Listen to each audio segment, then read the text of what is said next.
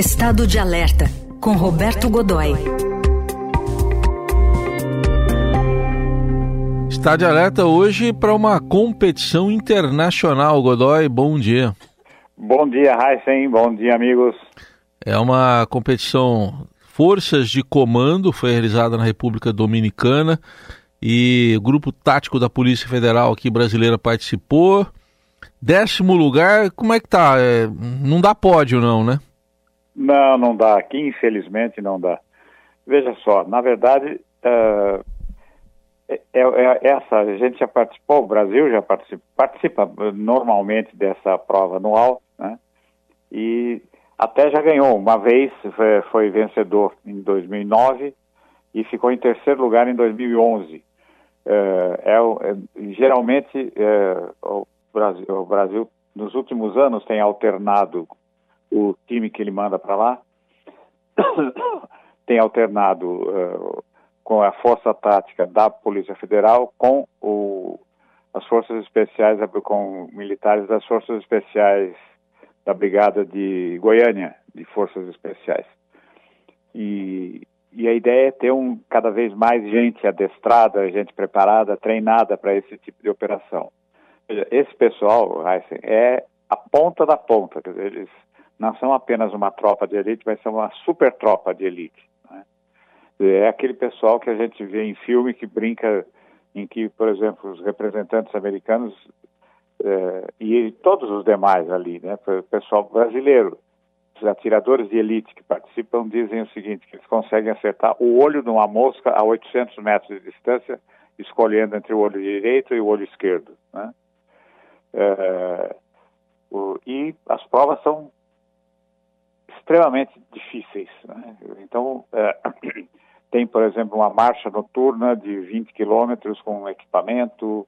É, esse equipamento não é apenas aquela coisa normal do combate, fuzil e munição e granadas, aquela coisa, mas também um material explosivos, é, sensores, material de é, porque eles também são especialistas em sabotagem, enfim, é, um, é, é, um, é o pessoal a faca na boca, né? São super combatentes. Inclusive, eles têm, embora usem, tenham uma farda própria, né, de cada tropa, essa coisa toda, as insígnias que eles usam não identificam muito claramente da, da onde é que eles são. Faz parte do sigilo que envolve esse tipo de, de combatente, né? Então eles têm lá uma, uma, umas, umas insígnias que têm apenas um código de cores, uma coisa assim, é, eles próprios são a aparência deles, a aparência, o, o, visual deles é completamente diferente. Eles têm não têm aquele corte de cabelo militar, né, alguns deles usam barba. Que a ideia é que eles possam se infiltrar como cidadãos comuns em grupos, enfim, coisas assim. Né? Agora, são também muito bem preparados e falam mais de um idioma. É, é realmente uma tropa ponta da ponta. Agora, o fato da gente ter ficado em décimo lugar nos coloca no meio do caminho. A gente tá, se fosse, uma, se fosse uma, um torneio de futebol, por exemplo, a gente estava ali no meio da tabela. Tá? Por quê? É, e mas é ruim, é ruim e é mais ou menos ruim, porque veja, ficamos em décimo segundo, em décimo lugar, é, é, entre 22 países das, das Américas, né, das três Américas, Canadá não participou, por exemplo. O vencedor foi a Colômbia, e é fácil entender por quê. A Colômbia está há 55 anos enfrentando um movimento de guerrilha interna, né? é, ou seja, enfrenta combate permanentemente, né? é, mesmo agora, quer dizer, negociou com as Farc, que era o maior grupo, mas ainda tem lá o Exército de Libertação Nacional envolvido. Começou um, um embrião de discussão pela paz, mas até agora ele continua atuando. Né? E, portanto, se você tem a tropa pronta, a tropa de combate envolvida, é, é a melhor delas é, sem dúvida alguma, colombiana. Está claro. Agora, por que, é que não é tão ruim o nosso décimo lugar, país gigante, com as maiores forças armadas na, abaixo dos Estados Unidos? É, veja, por que, que isso é? É? Porque os Estados Unidos ficaram em nono. Ou seja, a gente só está um, uma posição além da representação americana, que é a que tem mais recursos, maior número de, a tropa maior, maior efetivo. Cada, o time que participa da competição tem sete militares. Né? É, as provas são as mais diversas, aquelas provas em num cenário simulado de, de, que a gente vê que os sujeitos constroem uma espécie de vila e ali tem combates, eles têm que enfrentar terroristas. Esse ano o tema esse ano o tema envolveu basicamente operações antiterrorismo, narcotráfico e pirataria, né? que é um sendo que pirataria tem crescido como como tema extraordinariamente porque a gente está vendo que está acontecendo uma combinação, por exemplo, entre pirataria e narcotráfico, pirataria mesmo, de assalto a, a navios cargueiros, alguns deles de países menores, com menos possibilidade de guarnição, essa coisa. Os, os navios mercantes estão viajando com segurança embarcada, né? mas alguns deles de países menores eh, não, não têm esse recurso e são assaltados no, em alto mar. Né? Então, realmente você tem ali um problema próprio, né? muito próprio.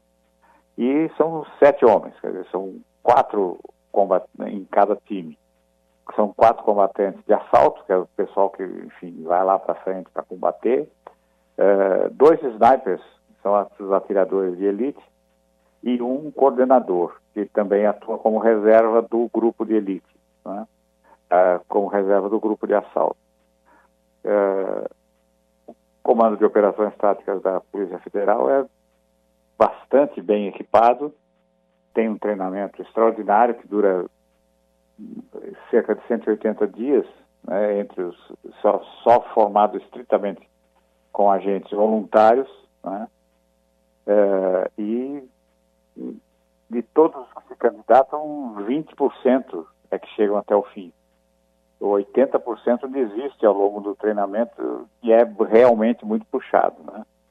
E então no final dessa desse ciclo que houve lá na República Dominicana, Uh, a Colômbia terminou, a Colômbia foi a vencedora, né? uh, seguido pelo Panamá em segundo, o México em terceiro. Né? Os Estados Unidos é lá em nono. E a posição brasileira, décimo, está na frente de países das quais a gente tá, só ouve falar quando lê cadernos de turismo, velho. Como, por exemplo, lugares como uh, Jamaica, Trinidad Tobago, Barbados, São Vicente e Granadina, Santa Lúcia, né? E a Argentina está lá no meio também, mas está bem lá para trás, com uma, com uma pequena representação. O importante dessa condição é que a gente tem uma tropa preparada, e mais de uma, né, preparada para uma eventual uh, atuação. Vale lembrar que esse é o pessoal que atua para valer, mesmo em tempo de paz. Quase tudo que eles fazem é secreto. É, é tão secreto que quando eles têm solenidades para fazer comemorações, para comemorar promoções, datas importantes, muito poucas, né? Essas cerimônias são feitas à noite, é, quase sempre num lugar fechado. Né? Eles não podem ser fotografados, é, aquela coisa de fotografar o rosto dos caras não são fotografados. Esse grupo que foi agora para a competição, sim, eles quebraram essa né, nessa condição de competição. Essa regra é, é rompida, né? É, mas mesmo assim, quando eles voltam para cá, eles mudam, veja só, eles mudam a configuração. Então o sujeito está de barba, deixa de usar barba, corta o cabelo de uma maneira diferente, essa coisa toda. A ideia é que eles sejam realmente é, combatentes de célula, combatentes reservados, combatentes da sombra. Né? É, é, tanto que nos Estados Unidos eles são chamados de Shadow Warriors, ou seja, guerreiros da sombra. Uhum. nos quartéis principais você tem um saguão com estrelas, mas não tem nome, não tem nenhuma identificação, cada uma daquelas estrelas significa um combatente que caiu em algum lugar do mundo, em alguma operação, e que morreu. E ali tem a estrela que homenageia aquele, a memória daquele sujeito e muito pouca gente sabe quem é. Né? E a gente, aqui no Brasil, o modelo é muito parecido com esse. Minha posição pessoal. Hum. Tomara que a gente nunca precise usar esse pessoal para valer, né, Raíssa? Tomara, é. Tomara mesmo. Que fique só nesse treinamento ou na competição. Tá aí, informações uh, muito curiosas essas, mas que mostram é, como é que são as forças especiais no Brasil e em outros países também. Godoy, obrigado. Até semana que vem. Até semana que vem. Bom fim de semana.